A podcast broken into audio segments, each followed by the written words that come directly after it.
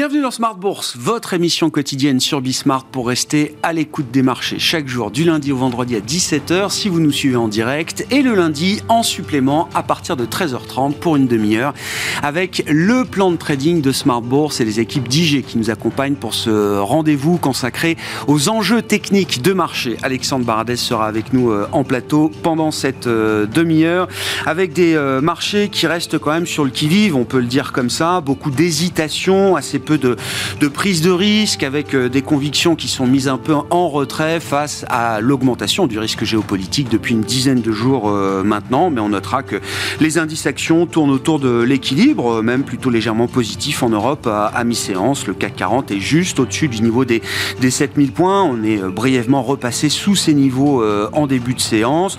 Le pétrole qui a rebondi ces derniers jours n'a pas pour autant marqué de nouveaux sommets. Hein. On était monté jusqu'à 97 dollars pour le baril de Brent avant les attaques du euh, Hamas contre euh, Israël. Et puis on notera euh, l'once d'or qui se tient bien après avoir connu une belle semaine de progression la semaine dernière. Un des marqueurs quand même d'une forme d'aversion au risque qu'on peut considérer sur les marchés en ce moment. Nous évoquerons également les stratégies d'allocation d'actifs en cette, ce début, cette fin d'année 2023 dans ce contexte géopolitique très tendu. Ce sont les équipes d'Edmond Rothschild Asset Management qui nous accompagneront pendant cette euh, demi-heure au démarrage d'une semaine qui sera relativement euh, allégée sur le plan des grands indicateurs macroéconomiques. On notera quand même que les investisseurs prendront connaissance de la croissance chinoise pour le troisième trimestre. Le chiffre sera publié ce mercredi, mais ce qui occupera quand même les marchés pendant euh, plusieurs jours et plusieurs semaines maintenant, c'est la montée en puissance des publications de résultats pour le troisième trimestre. Nous avons eu quelques grandes banques américaines vendredi, d'autres publieront demain, Bank of America, Goldman Sachs, et puis viendront ensuite les euh, premiers grands noms de la tech américaine, Tesla, Netflix, attendus mercredi après la clôture du marché euh, américain, et puis les poids lourds européens également qui publieront jeudi leurs premiers résultats avec euh, L'Oréal, Nestlé, Roche ou encore Essilor Luxotica et Pernod Ricard.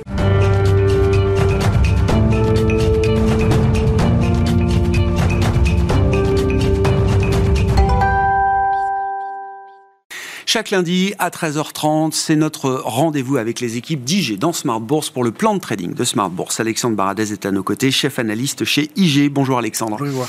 Bienvenue, merci beaucoup d'être d'être avec nous. Comment est-ce qu'on peut décrire l'ambiance de marché? Alors marqué effectivement par 10 euh, jours de conflit euh, désormais hein, à la suite des attaques du Hamas contre contre Israël. Euh, j'essaie de décrire en, en, présentation, on sent quand même une forme d'hésitation, de prudence et le marché met un peu ses convictions de côté en attendant d'y voir un peu plus clair sur cette dimension géopolitique. Oui, complètement, avec une volatilité qui est remontée aux alentours de 20, aussi bien en Europe qu'aux États-Unis. Euh, c'est pas un niveau euh, particulièrement dangereux, mais on arrivait de zone en dessous de 15 il y a quelques semaines, en septembre, hein, pas si, il n'y a pas si longtemps que ça. Euh, et, la semaine dernière, c'était une piqûre de rappel sur, euh, déjà par rapport aux chiffres américains aussi, euh, il y avait déjà le contexte géopolitique, mais à la fois les chiffres de prix à la production qui étaient quand même bien supérieurs aux attentes, même si leur niveau absolu en termes de progression à 2%, c'est pas, pas dramatique, mais quand vous arrivez de 1,6, ou vous attendiez plutôt 1,6 et vous avez 2,2, c'est trop pour le marché dans la phase actuelle. L'inflation ensuite jeudi, 3,7, bah, ça peu plus que le consensus à 3,6, c'est idem que le mois précédent. Et donc, ça fait un peu résonner ce higher for longer. C'est-à-dire que euh, autant l'inflation au cœur est passée de 4,3 à 4,1, ça, va, toujours un peu mieux de, ce côté-là. Mais ben, 4,1, ça reste quand même toujours deux fois supérieur à l'objectif de la Fed. Et puis 3,7, 3,7, ben, il n'y a pas de progression. Donc, euh, le marché, euh, plus les questions géopolitiques avec un pétrole qui est un peu parti à la hausse en fin de semaine dernière, eh bien, vous avez des taux qui se retourne un petit peu côté US. C'est au cours, notamment le 2 ans, qui était passé sous les 5, euh, qui a monté à, à 5,05, 5,06. Euh, on avait le dollar se renforcer à nouveau, à la fois un peu valeur refuge aussi, le, dollar, tous les métaux qui, qui, sont repartis à la hausse. Euh, et, et, donc, on a un marché qui est, qui est pas paniqué, parce que 20 de volatilité, c'est pas la panique. L'année dernière, par exemple, quand on avait ce, ce trio un peu infernal, hein, guerre en Ukraine, confinement en Chine et banque centrale qui durcissait, on était monté dans une zone de quasiment à 40 de mmh. volatilité, donc deux fois plus de nervosité. Mais c'est vrai que toute, toute phase géopolitique, et qui plus au, Proche-Orient, de 20, on peut être à 30 demain ou On sait que ça peut aller vite. Voilà, et, de la manière que s'il n'y a pas escalade du tout, on tombera assez vite. Donc le, marché n'est pas dans une phase de panique, mais c'est vrai que des raisons d'acheter aujourd'hui, hormis des questions de valorisation, la valorisation n'est pas chère. Le CAC, on verra tout à l'heure, le CAC dividende inclus, mais hors dividende, on est un peu en dessous de 13 fois les bénéfices. Le DAX, même zone de, valorisation. C'est retour des moyennes de, 10 ans, en fait. Donc, mm. les indices ne sont, sont, ni peu chers, ni chers. Ils sont une zone qui est acceptable, euh, mais qui peut être encore un peu cher relatif au, taux, si vous voulez. C'est ça un peu qui bride actuellement l'envie d'acheter. Il manque pas forcément grand-chose. Mais ce qui manque, c'est des messages monétaires.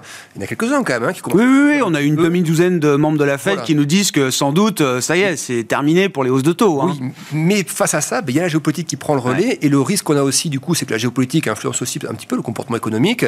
Euh, quid de la consommation, quid de comportement des acteurs économiques dans ce contexte.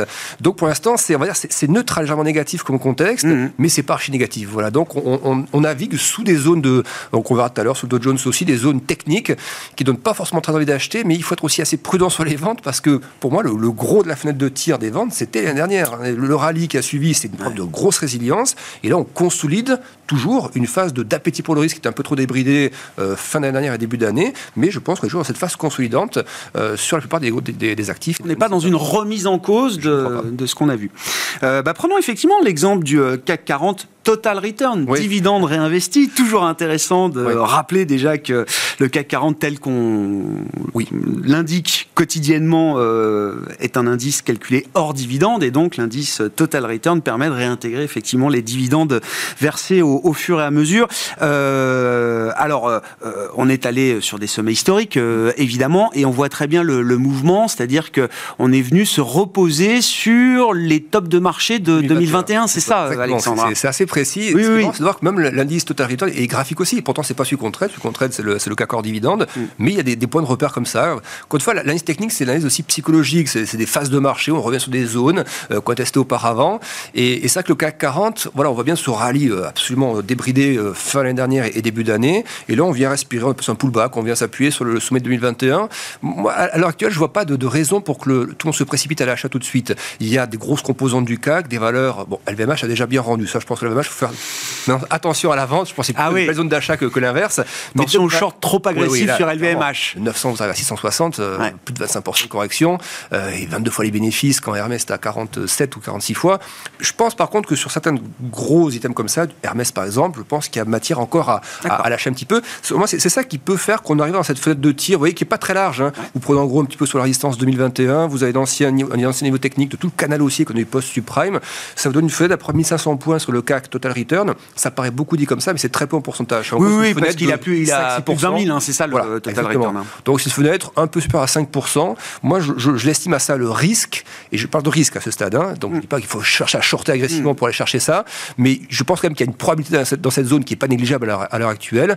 Mais si on devait estimer ce risque, voilà, 5-6%, peut-être 7% de correction en plus, mais je pense que ce serait déjà des niveaux assez forts et qui commencerait à être à nouveau intéressant en zone d'achat euh, et qui participerait toujours, à la, encore une fois, au tassement des valorisations de, cet énorme rallye qu'on a eu euh, depuis la réouverture de la Chine, en fait. Ce qui est intéressant, c'est que malgré 25% de baisse de LVMH, hein, le mm. poids lourd absolu euh, et du CAC et de beaucoup d'indices de, en Europe, oui, ça, ça a freiné le CAC, ça l'a euh, ralenti, mais euh, ça n'a pas envoyé le CAC 40 sur les points bas de l'année dernière. Il y a ça, parce que je pense que ce qui vient aussi contrer un peu ça, effectivement, LVMH, on voit euh, les composantes, c'est l'Europe qui a ralenti, c'est l'Asie hors Japon, donc la Chine qui a aussi pas mal ralenti en termes de croissance. Toujours une croissance quand même, hein, attention, on n'est pas sur la croissance, c'est toujours une croissance, mais qui a ralenti. Mais face à ça, vous avez aussi des valeurs, je pense, qui sont un peu à l'affût, des, et des gestions peut-être qui sont à l'affût de certaines valeurs liées à la Chine. La Chine, on voit que ça, ça tente de bottomer, il y a des, des, bruits sur de la relance à 137 milliards, il y a des mesures de prise, on abaisse les ratios prudentiels pour les banques. donc on voit quand même que la Chine fait tout pour stabiliser et on voit que les indices d'activité en Chine, PMI mm. notamment, commencent. Et ça, pour les valeurs européennes, euh, sensibles à la Chine, les valeurs plutôt secteur industriel, secteur manufacturier euh, en Europe, donc France, Allemagne notamment, je pense que c'est ça aussi qui vient un petit peu compenser. En plus, des multiples qui sont assez, assez intéressants dans ce secteur-là en ce moment. Et c'est pour ça que c'est un indice qui qui est bien edgy dans le CAC 40. et même s'il y a des gros coups de, chaud comme, comme sur le. Il est bien borné, quoi. Voilà, bien borné, exactement. Donc, c'est pour ça que je vois pas comment on pourrait paniquer au point d'aller chercher 10-15% de correction sur un indice comme celui-ci dans la phase actuelle et si la géopolitique, évidemment, ne, ne déborde pas complètement. À propos de poids lourds, on va rentrer, alors on est rentré dans la période de publication de résultats. Euh, la tech américaine va commencer à publier cette semaine. On aura Netflix et Tesla, et puis euh, le reste viendra euh, sur les, prochaines semaines. L'occasion de revenir sur le graphique d'Apple, Alexandre. Apple, voilà, dans, dans, les, dans les valeurs qu'on regarde, autant pour le cas qu'on regarde les, les, les, grosses capis, autant pour le Nasdaq, même chose, ou pour le, S&P, Apple, Microsoft, mais on différencie quand même désormais les valeurs des, des, des sets magnifiques ou les GAFAM à l'époque ou autres. À une époque, c'était tout marché de concert. Quand ça montait, on achetait tout. Quand ça vendait, on vendait tout. Là, il y a des valeurs qui ont plus ou moins corrigé. Euh, Facebook ne ressemble plus à un Apple, ne ressemble plus à un Microsoft. Mais dans, cette, dans ce groupe des très gros, des méga caps, il y en a quand même deux qui, selon moi, ont un potentiel de, on parle de pullback, qui, persiste encore, euh, c'est Apple et Microsoft. Et Apple, effectivement, on, a, on est dans une espèce de zone comme ça, on a passé un drapeau dans le jargon, un grand drapeau de consolidation, c'est un gros rallye haussier, on consolide un peu en, baissant légèrement et on repart. Et je pense qu'on a quand même le potentiel pour aller chercher le haut de cette figure-là, c'est une espèce de canal un peu baissier comme ça, de revenir dessus. C'est une zone aux alentours de 160, 162 euros, euh, dollars, pardon.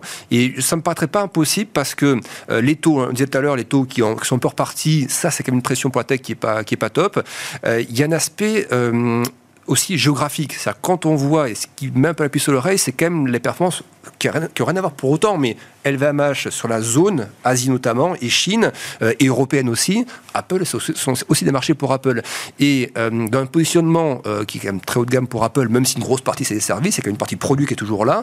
Et, il me semble qu'il y a peut-être ce, risque qu'on a vu sur LVMH se manifester, on pourrait le voir sur des valeurs comme celle-ci, mais comme la valeur a déjà commencé à corriger, voilà, je pense que techniquement, par rapport au taux, par rapport à l'aspect un peu algorithmique, de venir chercher des... voilà, je pense qu'un 160-162 mm, est jouable sur Apple. Par contre, à chercher beaucoup plus bas paraîtrait euh, un peu dangereux.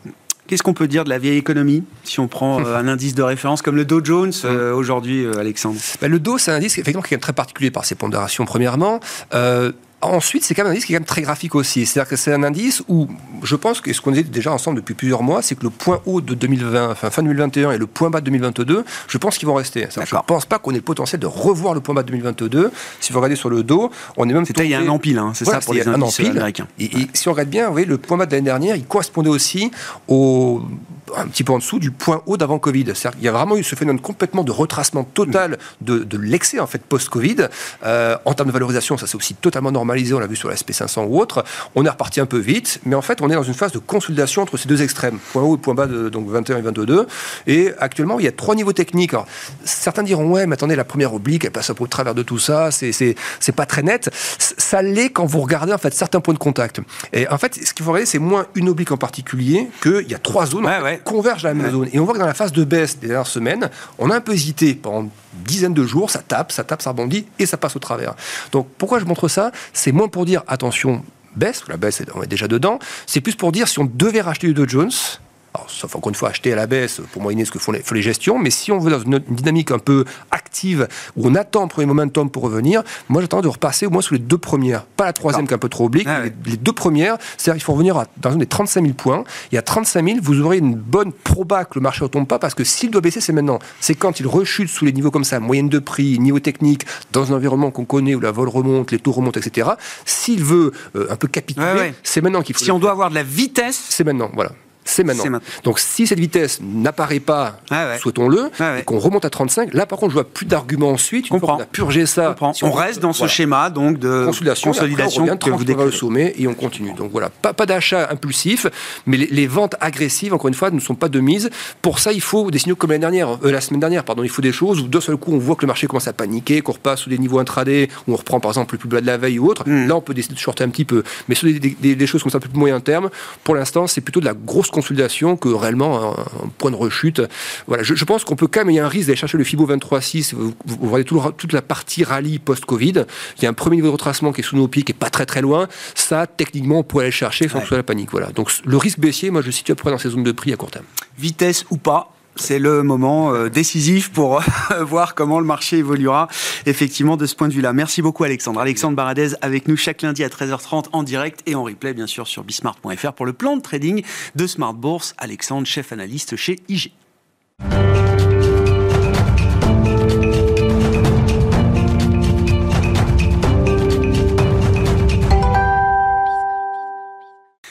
En question d'allocation d'actifs avec les équipes d'Edmond Rothschild Asset Management et Ludovic Dufour qui nous accompagne aujourd'hui pour cette émission, responsable product spécialiste des drames. Bonjour et bienvenue Ludovic.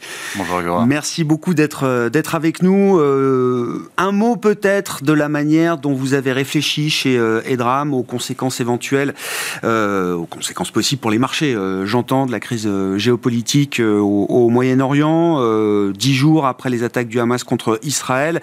Qu'est-ce qui change, qu'est-ce qui ne change pas Et je parle bien de la manière dont on construit des portefeuilles euh, et dont on évalue les risques pour, euh, pour les clients, euh, Ludovic. Bien entendu, le lundi matin, quand on est arrivé, donc il y a 10 jours euh, au, au bureau, la première chose qu'on fait, c'est quel est le risque qu'on a d'embarquer en portefeuille et de réévaluer si on est toujours confortable avec, euh, avec cela. On était dernièrement, on avait plutôt remis un petit peu de risque. On a une vue, tr- une vue très prudente hein, sur, Mhm. les, sur les actifs risqués. Pas qu'on ne veut pas être présent, mais on, a plutôt, on aborde de la prudence, qu'on considère qu'on est en ralentissement euh, économique, qu'on approche du fin de cycle et on a les problématiques sur ces hausses de taux qui pèsent euh, sur, sur les valorisations ou sur les marchés du, crédit. Donc cette prudence, on l'avait un peu mis de côté en septembre pour renforcer, remettre un petit peu de risque. On arrive le lundi matin, comme c'est un choix tactique. Est-ce que ce choix tactique, euh, il fait toujours sens? On, on discute avec les équipes et oui, on considère qu'on on maintient, maintient cela. Et après, ben ensuite, ce qu'on fait, c'est qu'on suit au, au jour le jour. On fait pas de prévision euh, sur ce qui va se passer. Euh, en revanche, ça ajoute une prime de risque. Mm. Et puis, il y a une il y a une- un facteur de transmission euh, direct Ouais. à, à l'économie, c'est le pétrole. Ouais. Mécaniquement, ce conflit, il a des très rapidement, ça s'est vu. C'est peut-être qu'il y a le premier, la- le, le premier actif qui a monté, c'est le pétrole. Au même moment où on a beaucoup de questionnements sur cette désinflation, comment elle s'installe, le fait de voir le pétrole qui redevient volatile amène des, des inquiétudes. Donc, bah, c'est la variable qu'on va le pr- Suivre. suivre Ouais, c'est ça. Surveiller le plus. Ouais. Comment vous regardez le monde obligataire euh, aujourd'hui? Très intéressant d'ailleurs. On a vu euh, sur la, la, la, la, alors, le- la première séance euh, post-attaque du Hamas, euh, le marché américain obligataire était fermé, c'était Columbus Day, mais on a vu tout de suite une réaction assez claire de recherche d'actifs de, de sécurité. Donc on a vu un mouvement de rallye obligataire sur les parties longues de la courbe des taux, Ouais. qui a été assez vite contrarié par des éléments macroéconomiques. Hein, Alexandre citait les prix à la production aux États-Unis et même dans une certaine mesure le CPI, l'indice des prix à la, à la consommation, qui ont tout de suite remis un peu de tension dans ces parties longues de, de courbes obligataires aux États-Unis. Quelle évaluation vous faites un peu de la, de la situation et de ces, ces forces euh, opposées hein, qui, euh, qui guident et qui amènent beaucoup de volatilité encore Mm. sur cette partie longue? Alors, c'est normal que à un moment où on a un choc, le côté valeur refuge des taux fonctionne. Ouais. Ce jour-là, il a, il a fonctionné. C'était même rassurant dans un monde un peu nouveau depuis euh, quelques mois et quelques trimestres où euh, on avait des corrélations plutôt positives entre actions et obligations et on était plus sûr du caractère refuge Ouais. de ces obligations du Trésor américain. Donc ça fait quelques Ouais. sur quelques événements de marché, on a vu que de nouveau ça ça refonctionne et c'est normal. Il y a un niveau de taux qui est retenu suffisamment intéressant, attrayant en termes de, de- de taux pour que les investisseurs se projettent en se disant il y a la capacité si le scénario déraille totalement à ce que les taux soient aillent plus bas, que les banques centrales baissent les taux. Donc tout ça peut se remettre en œuvre donc et on voit que ça fonctionne. Maintenant, si on regarde un petit peu les taux, on vient d'où? On vient d'un mois de septembre où les taux ont encore fortement monté. Cette fois, sur les parties longues, on va dire, si je fais un schéma très simple, que depuis le début de l'année, c'est plutôt les parties courtes de la courbe des taux qui ont monté avec le, le nombre d'anticipations de hausse de taux euh, des banques centrales qu'on a fait. On arrive à la fin, en, zone euro, on est, c'est- le jeu est fait Ouais. sur la- les pro- prochaines hausses de taux. Il y a le questionnement d'une probable euh, nouvelle hausse des taux certainement pas sur la réunion de novembre, mais peut-être sur celle de décembre à la Fed, et toujours euh, sur le marché. Je pense que petit à petit, on va la déprobabiliser. Euh, et maintenant, au mois de septembre, c'est les parties longues des taux oui. qui ont monté, le 10 ans, le 30 ans. Alors, il y, a, il y a différents éléments. On parlera de la prime de terme, on pourra, vous me direz si vous voulez qu'on s'arrête dessus? Mais en tout cas, les taux ont fortement monté, à peu près 50 centimes. Donc, il y a deux éléments. Euh, ils, ont, ils sont très chers. On était, à- on était monté à 4,80 sur un, sur un 10 ans américain, à 2,90 sur un, un 10 ans allemand. Donc, il y avait de la place pour que ça rebaisse un petit peu. Mais derrière, étant donné que ce- cette problématique, ce- cette, cette crise qu'on a entre en Israël, on la cantonne, le marché semble la cantonner à, cette région, donc il y a peu, à part le pétrole, peu de variables de transmission au reste mm. de, l'économie pour le moment. Euh, et ben, on se réinquiète un petit peu du, quotidien, et donc il y a les chiffres d'inflation, vous en avez parlé tout à l'heure, qui sont sortis un petit peu au-dessus, notamment sur la partie service aux États-Unis, ça a remis un petit peu de pression, et du coup on a euh, des montagnes russes depuis quelques séances sur, sur les taux, où euh, on a une séance où on va reperdre 5, 7 ah, on va les hein. reprendre le lendemain, qui sort. Euh, et on ne fait que ça sur euh, l'aspect conjoncturel, euh, inflation, justement, euh, que disent les équipes macro d'Edmond Rothschild Asset Management? Est-ce qu'on est quand même toujours confiant dans l'idée que la mécanique de désinflation aux États-Unis, notamment, est bien en place? Qu'elle peut encore éventuellement se poursuivre un peu? On a tous compris que passer de 10 à 5, c'était la partie la plus facile, et qu'ensuite, passer de 5 à 4, puis de 4 à 3, puis de 3 à 2, tout ça devenait de plus en plus difficile. Est-ce que vous gardez une certaine confiance quand même dans l'idée que, toute chose égale par ailleurs, la désinflation l'inflation peut se poursuivre aux États-Unis, y compris sur la, partie la plus endogène hein, de l'inflation. Alors oui, et même si dernièrement on a des petites mauvaises surprises. En fait, ces mauvaises surprises, on les attendait. On a dit, comme vous l'avez montré, de 10 à 5 ce sera facile, et après ça va être plus dur. On est sur cette partie, et ben, justement c'est plus dur. Donc on constate ce qu'on attendait d'une certaine manière. On a eu en plus sur les, notamment le marché américain, pas mal de mesures non structurelles qui, avec un peu plus de relance, avec les, extra savings, toute cette épargne supplémentaire euh, des, euh, du consommateur américain, qui est quelque chose qui est assez difficile à analyser mm. euh, et dont on voit qu'elle est toujours là et on pensait qu'elle serait complètement réutilisée. Ça veut dire quoi? C'est-à-dire qu'ils ont de l'épargne qu'ils ont fait pendant le Covid et maintenant qu'il y a un peu moins de, de, de, ils, piochent dedans pour maintenir leur consommation. Mm. Et la question, c'est, bah, une fois qu'elle est vide, ils ne peuvent plus Quels sont les arbitrages? Ça. Eh oui que ce serait d'ici la fin d'année. On voit que ce sera, il y a plus qu'attendu. Enfin, il y a moins qu'attendu, mais ils ont moins tapé dedans. Euh, donc, ça nous emmène jusqu'en mars. Donc pas mal de petites mesures qui font que bah, maintenant qu'on arrive autour des 4, c'est un petit peu plus difficile d'accélérer. On voit vraiment toujours cette tendance que ça va accélérer avec Accélérer la désinflation. Hein, non, non, mais oui, non, mais parce que. C'est bien ça. Cette désinflation va, accélérer. Donc on la voit toujours. Et après, on est patient face à, de temps en temps, quand on a ces mesures qui viennent rajouter un petit peu d'incertitude ou qui délayent. Mais pour mm. nous, c'est vraiment, c'est vraiment embarqué. Et puis les banquiers centraux nous le disent. On a une fête qui va finalement, le marché a fait le job de monter un petit peu les taux longs, de remettre la pression, ce qui, je pense, lui permet de vraiment la, déprobabiliser cette dernière euh, potentielle hausse de taux. Et puis, elle va nous remettre les projecteurs sur bah, maintenant l'inflation, c'est fait, c'est la croissance, la croissance qui compte. Voilà. Eh et, ça veut dire quoi? C'est-à-dire qu'eux aussi commencent à se poser des questions sur la solidité de la croissance et nous amènent vers une récession. le mandat dual, ça y est, reprend. Euh, la, Fed est en train de, quand même de revenir sur la dualité de son mandat après la bataille. Euh, Donc on est entre les deux. Hein. Oui, c'est ça. Oui, je comprends tout à fait. Oui, oui. chômage, mais on va commencer à finalement le fait que bah, ce chômage il faiblit. Ce qu'on attendait, hein. mm. on attendait depuis pas mal de temps pour vraiment ancrer le fait d'avoir vu les taux. On, on est sur cette période. Donc on a probablement à quelques centimes prévu les taux. Euh, la question, c'est le, next step. Et le next step, il définira la forme de la courbe. Hmm. Cette histoire de prime de terme, effectivement, alors comment on peut le traduire simplement Et puis surtout, qu'est-ce que ça nous dit de, des enjeux de marché? Euh, Vous l'avez très bien dit, 2022, jusqu'à il y a encore quelques mois, c'était l'histoire des taux courts, des taux directeurs, il fallait rattraper l'inflation, ça a été le grand cycle de resserrement monétaire qu'on a, qu'on a décrit. Depuis cet été, l'histoire des taux est un peu différente. Les taux courts euh, bouge moins quand même. Et c'est les parties longues qui commencent à s'agiter, parfois avec des mouvements d'ampleur importants. Euh, et l'idée qu'on est en train de reconstruire donc cette fameuse prime de terme qui a été euh, négative pendant très longtemps et qui redevient positive euh, aujourd'hui. Est-ce que c'est l'idée que qui s'ancre de plus en plus dans le marché qu'on change de régime, de paradigme en termes de taux, en termes d'inflation? C'est un sujet de discussion permanent, mais c'est vrai qu'on a l'impression que ce qui était une hypothèse est en train de plus en plus de devenir un scénario central. Alors la prime de terme, c'est euh, ce que vont demander les investisseurs en rémunération pour le fait, au lieu de prendre une échéance à 3 ans, aller sur une échéance à 10 ans, pourquoi ils auraient plus de rémunération? Euh, Les taux l'ont fortement monté euh, au mois de septembre, on dit c'est la conséquence de la prime de terme, ce qui n'est pas faux.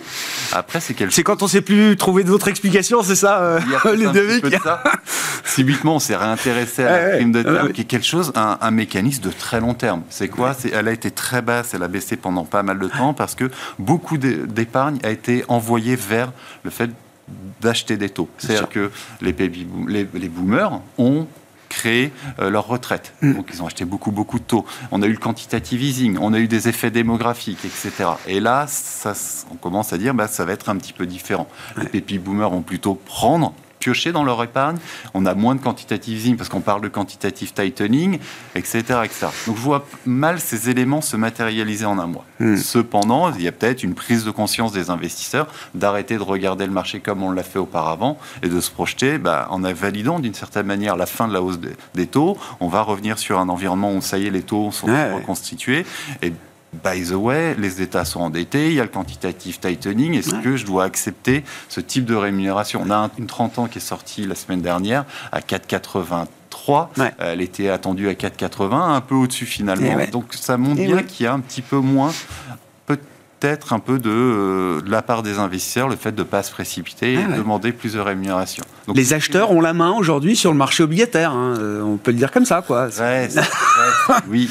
Non, non, mais le, Trésor américain vend sa dette, hein, on l'a, mais on demande 3, 4 points de plus que euh, ce que peut offrir euh, Donc derrière le marché immédiatement. il y a une grande question, parce que je parlais tout à l'heure de la forme de la courbe des taux, bah, la ah prime de terme négative dont, sur laquelle on vient sur le marché américain semble maintenant un petit peu derrière nous. La question, c'est est-ce qu'elle est autour de zéro ou est-ce qu'elle est à 50 centimes? Et ça, si on a la question, on sait à peu près à combien on doit attendre notre 10 ans une fois qu'on se redira, c'est bon, la, hausse de taux est terminée, maintenant je peux commencer à anticiper un moment que la Banque centrale, la Fed baisse mes taux, ben, c'est quoi la forme de ma courbe? Est-ce que c'est un 10 ans à 4 ou un 10 ans à 5 qui, qui, va avec cette économie? Et, euh, et, du coup, est-ce que c'est le bon Oui, c'est ça. Est-ce que c'est le bon moment là? Est-ce qu'on a envie de reprendre un peu de duration? Alors, modulo euh, un aspect de volatilité qui est pas encore euh, calmé effectivement, mais est-ce que intellectuellement, euh, on a envie d'aller vers cette, euh, ce mouvement Un ralentissement économique. Euh, c'est toujours difficile de se dire d'avoir le scénario rose. On va atterrir en douceur. Je pense que malheureusement, à un moment, on atterrira un peu brutalement sur, sur cette croissance, que l'atterrissage en douceur, on l'attend tous. Je vois mal comment on pourrait, pourrait le faire. donc, du coup, si on a un atterrissage en douceur et qu'on a déjà des taux qui sont déjà assez hauts, bah, mécaniquement, il faut les acheter. parce que ce serait un très bon moyen de protéger hmm. le reste des investissements ou d'aller bénéficier de cette baisse des taux euh, à, l'avenir. Donc on est plutôt, oui, à acheter de la duration, à considérer que ça s'achète. Maintenant, vous l'avez dit, c'est volatile. Alors il y a un autre élément qui est bénéfique quand on investit dans les taux, étant donné que voit pas une récession à l'âge. Oui, au coin de la rue. Ouais, ouais, je comprends. Elle est, on, se dirige vers elle et peut-être qu'avec des effets, elle sera pas si, si, forte que cela. Et ça reste un scénario qui est probable. Donc on peut continuer d'avoir du risque en portefeuille. Le risque, ça rémunère. Euh, et donc du coup, bah, si on a du crédit, on a du rendement. Et c'est juste accepter qu'une partie de ce rendement, si on a un peu de tort sur le moment où on a déjà acheté ces taux, on en abandonne une partie. Donc avoir de la duration plutôt assez euh, donc en sensibilité au taux d'intérêt en portefeuille et du crédit à côté pour avoir un petit peu de ah rendement, c'est quelque chose qui nous semble un, mm. bon positionnement pour le moment sur cette phase d'attente. Merci beaucoup Ludovic. Ludovic Dufour qui était avec nous pour évoquer ces questions obligataires, ces sujets de taux et euh, les grandes questions d'allocation d'actifs à ce stade, responsable product spécialiste d'Edmond Rothschild Asset Management. Voilà pour cette demi-heure d'émission, le supplément du lundi à 13h30. On se retrouve à 17h en direct pour la grande édition de Smart Bourse sur Bismart.